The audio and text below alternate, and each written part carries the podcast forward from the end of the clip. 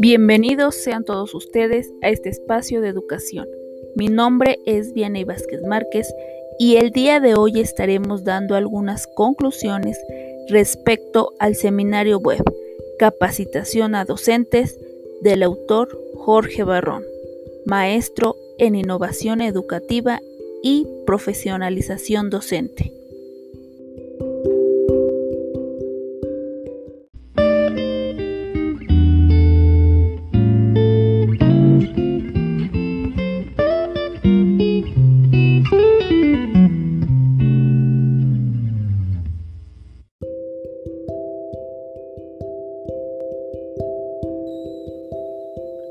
Las ideas que el autor nos comenta es trabajar la emoción es lo más importante, ya que el alumno tiene que expresarse, involucrarse y despertar la curiosidad que hay en él.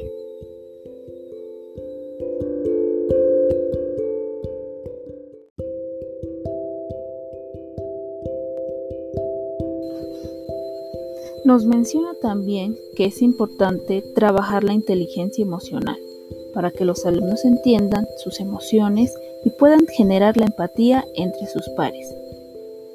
Otro aspecto es importante considerar los espacios de reflexión para que los alumnos expresen y estimulen su imaginación. Es fundamental que todos los alumnos puedan resolver las actividades, pero no solo se trata resolver por resolver sino que lo hagan de una forma innovadora. Las actividades que se presenten a los alumnos deben de tener una lógica con números, con palabras, con colores, con sonidos e imágenes, de tal forma que provoque la curiosidad en ellos. Todo esto va implícito en las estrategias didácticas.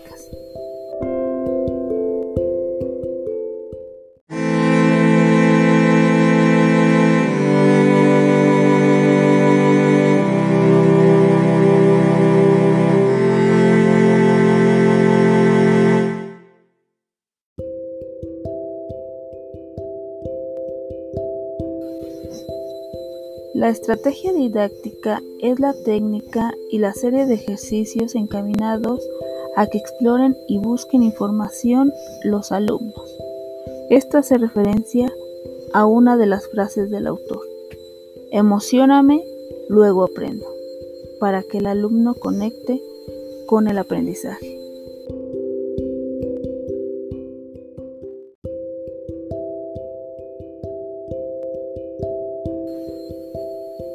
Esto depende de cómo se introduce y cómo se emociona al niño en los temas y los contenidos de relevancia cultural que tengan un impacto en el lugar donde vive.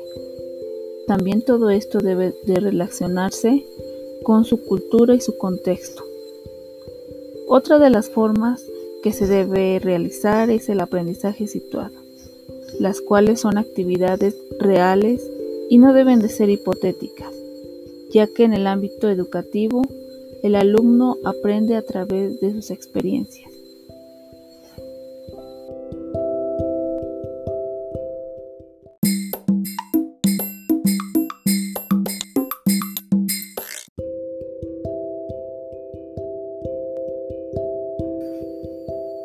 Con la estrategia didáctica se desarrollan las habilidades sociales a través de tres formas principales. La primera es el método de caso, la segunda el aprendizaje basado en problemas y la tercera el aprendizaje basado en proyectos. En la primera hace mención del método de casos acerca de contar una historia, mientras que la segunda, el aprendizaje basado en problemas, nos habla acerca de plantear problemas de la vida o de alguna situación que tenga alguna solución. Mientras que el aprendizaje basado en proyectos surge a partir del anterior, o sea, del aprender basado en problemas, ya que con esta se puede argumentar y sustentar, analizar y criticar y reflexionar acerca de la toma de decisiones de una experiencia.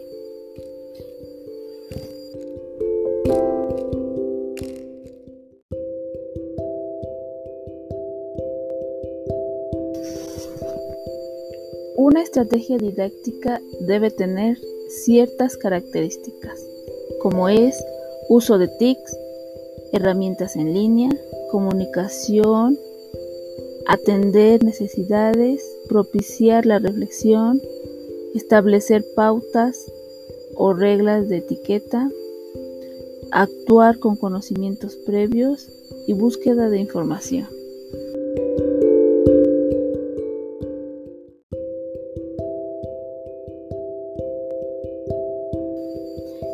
El autor nos lleva a la reflexión para reconocer el tipo de actividades que planteamos, ya que estas actividades deben de tener un sentido tanto para los padres de familia como para los alumnos, y sobre todo para los alumnos para cambiar esos paradigmas que tienen acerca del trabajo en la escuela, ya que las actividades que se plantean deben de tener un gran impacto en la comunidad donde viven.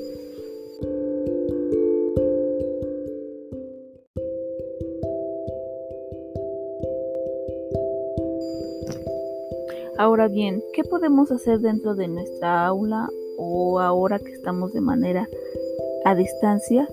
Pues plantear estas actividades como lo es el método de caso, aprender aprendizaje basado en problemas y aprendizaje basado en proyectos, para poder romper esos paradigmas que nos comenta el autor y poder generar en los alumnos esa creatividad y esa imaginación para innovar y para poder eh, darle solución yo creo que es importante reconocer las necesidades del grupo para poder plantear las actividades que son importantes y que van a ser eh, para su vida, para los alumnos, que van a impactar tanto en la vida del alumno, del padre de familia y que va a ir más allá de la comunidad educativa.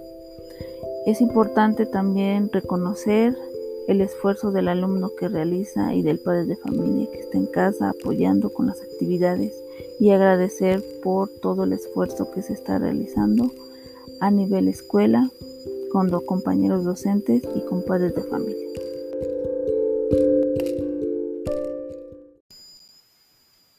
Muchas gracias por estar en este espacio educativo. Agradecemos su presencia y nos vemos en el siguiente episodio.